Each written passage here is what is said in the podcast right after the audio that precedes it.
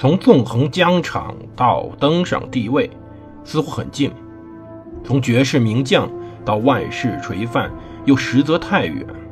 把手中的权杖换成头上的皇冠，要经历多少勾心斗角、纵横捭阖，乃至腥风血雨？请收听蒙头读书的《拿破仑传》。欢迎大家收听蒙头读书。大家好，我是胡蒙，这里是《拿破仑传》。先祝大家二零一九年新年快乐！这是我们新年新专辑，正好在十二月三十一号。我们上个专辑《拿破仑革命的皇帝》结束了，那么我们二零一九年开始新专辑，祝大家新年快乐，万事如意。我们接着讲故事。对，今天这一期名字叫做《权力》。对，为什么要讲这个很宽泛的题目呢？算这个开始吧。我们上一个专辑讲到了拿破仑从埃及前线回到巴黎。讲到了他在科西嘉岛出发往巴黎前去的路上，在离开科西嘉岛之前，拿破仑是一个伟大的将军，他更多的心放在了如何打仗，如何为自己的军队获得足够的补给，如何减少自己军队伤亡，甚至于如何向督政府谎报军情，以博得更大的名声上。但是在此之后，他开始向。法国统治者的地位发起冲击。什么叫做权力呢？如果说按照定义来说，我们可以在很多书中查到很多定义。现在讲的时候，我面前有本书，推荐给大家一下。这本书是大卫·克里斯蒂安所写的《大历史》，是后浪图书中的一个书。很讨厌他们书呢。总是出的很好，然而很贵，贵的令人发指。大历史里把权力定义为什么呢？定义为个人或团体对人和资源的控制以及权威。说的有点广泛了，就是说你一个人或者一个团体对于一个一些人或者一些资源如何控制，以及控制他所能用到的权威，这就叫权力。而权力呢，来源有很多种。最早呢，我们中国人的权力可能来自于治水，可能这中国的第一个王大禹就是由于他治水所带来，去掌握那么多人、那么多资源、那么广地域的权利，以至于他成了夏朝的开国者。而西方的权力呢，更多的来自于一种共识，因为他们要做贸易。他们要互相交流，但是呢，又需要一个国家，因此采用一种特殊的民主制度去组成一个个小的城邦，这就最早希腊式权力的由来。那么，拿破仑的权力来自哪里？拿破仑这时候权力，很多人误以为拿破仑权力来自于他的军队，其实这是个天大的误会。世界历史上，不光中国，还有外国，任何一个仅凭军事力量想把握权力的人，都是不得善终的。可能很多人说拿破仑不也不得善终吗？但是，他绝对不只靠军事来谋取自己权利，靠军事谋取自己权利那是军阀的做法。拿破仑显然不是。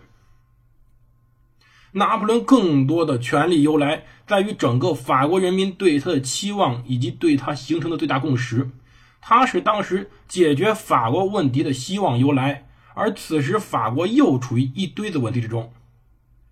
首先，法国国内正在严重的通货膨胀，通货膨胀并没有完全止住，但是法国国内仍然非常惨烈的物价上涨，使得人民对于生活水平实在没有办法期望。当然，那些公务员们还是有办法的，但是公务员的薪金与粮食挂钩了，也就是说，给公务员发多少薪金呢？就是根据当时那一天粮价来发的。所以老百姓们呢？老百姓们的收入去买粮，到底能买多少？天晓得，没法过日子。同时，此时正在第二次反法同盟时期，又有一群国家——英国、奥地利、俄罗斯以及当时德意志的小国家，再加上土耳其，正在试图反抗法国。这是拿破仑所面临的另外一个新问题，这是法国的新问题。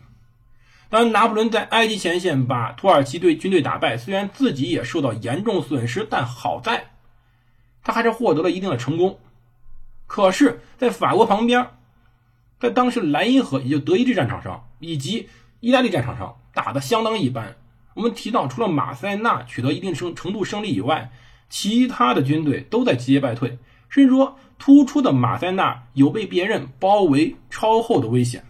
他必须退回来，以保证自己后方的安全。此时，拿破仑正在面临一系列的问题，或者说法国也在面临一系列问题。法国人民期望有一个英雄来拯救他们，而这个人，当时法国人民或者说当时的整个法国整个历史进程选择了拿破仑。他有军功。在他统治统领之下，没有遭到什么大规模的惨败，尤其在意大利战役中，几乎如同梦幻一般的连战连捷。本来意大利战场只是莱茵战场的一个补充、一个配角，但在他的成功打造下，他成了主角，毫无争议的主角。即使在埃及，他也取得巨大成功的，他征服了埃及，并且。打掉了土耳其收复埃及的希望，而在民政方面，从征服意大利开始，在意大利，在埃及，拿破仑尝试过一系列的崭新的民主政治，他建立了一系列的共和国，并且进行民主的实验，相当成功。他有治理国家的经验，有颁布法律的经验，有与对方那些敌对国家或者友好国家进行政治协商经验。在他战争之后，一系列的整个的完整的外交体系是由他去经手谈判的。督政府既没有能力，也没有胆量去干预他与达别人达成协约。所以，拿破仑此时已经成了其他人的希望，成了法国的未来期望。这就是为什么。拿破仑从离开科西嘉岛之后，开始逐步的接近权力，去接近那个权力中心，去获得他梦寐以求的大权，或者说用他的话来说，就是不要再屈居那些蠢货之下。他认为这时候督政府实在太愚蠢了，督政府经常干一些让他觉得不可思议、让他觉得几乎没法解释的事情，比如说。让他前线没有补给，让他没有足够的弹药去打仗，让他没有足够的补充兵员。比如说，让法国物价飞涨，而这些督政们束手无策。虽然说其中如同巴拉斯等人是他的好朋友，或者在拿破仑的野心之中，在他的计划之中，没有什么朋友，他只有自己的未来，只有手握法国整个未来的。机遇未来的挑战，这才是他拿破仑最大的未来最大的目的。拿破仑从圣拉斐尔出发，他经过了埃克斯，经过了阿维尼翁，经过了瓦朗斯、里昂与纳维尔，他前去巴黎。一七九九年十月十六号，周三上午，他到达巴黎。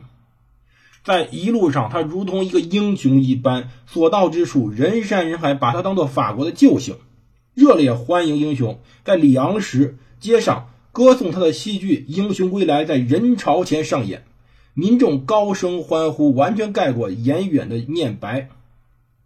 不过，这可能是个幸运的事，因为这出戏是在一夜之间为了欢迎他而临时写出来的，可能没有任何彩排，没有任何组织，是个非常非常粗鲁的戏剧。当时，将来的骑兵军官让巴蒂斯特·德马尔伯十七岁，他回忆到说：“人们在旷地上跳舞，空中响起欢呼声，说‘波拿巴万岁’，他会拯救这个国家。”而拿破仑呢？他带着他的军人风度，带着被东方太阳晒成古铜色的脸，当时古怪的衣着，用带子系上衣服上的土耳其马刀，穿过人群。他是一个英雄，他归来了。他回来是为了解决当时法国各种各样的问题的。然而，他首先要解决自己的问题。到巴黎的时候，他首先要解决自己婚姻的问题。我们上一期讲过，在最后讲过，在去巴黎的时候，拿破仑知道了他自己呢被绿了，他老婆约瑟芬跟他一个骑兵军官叫做伊里波伊波里特·夏尔成了情人，两个人如胶似漆的。拿破仑非常痛苦，因为这个时候被绿，说句实话，在任何一个年代，男人遇到这种事儿都是非常痛苦、无法理解也无法接受的。当然，他为了报复当时的约瑟芬，也在埃及找了情人。可是此时回到巴黎了，他回到巴黎就要首先解决这个问题，因为在之后他要面临的是更为复杂的政治、军事、外交等问题。但是首先，作为一个男人，要先解决好家中问题，防止后院起火，或者说，他需要去解决一个问题，就是他到底要不要和。约瑟芬离婚，因为他和约瑟芬的感情或者说婚姻不仅仅是段爱情，更重要的是，约瑟芬和他之间还有一层浅浅的政治联姻的关系。拿破仑一方面讨厌约瑟芬的水性杨花，另一方面，其实拿破仑本身并不善于交际，他需要这个老婆帮他在巴黎上层圈子内去纵横捭阖，去拉拢人心。他非常痛苦，甚至非常的犹豫，到底拿破仑随后会怎么抉着？我们等着听我们明天的一期。从纵横疆场到登上帝位，似乎很近；从绝世名将到万世垂范，又实则太远。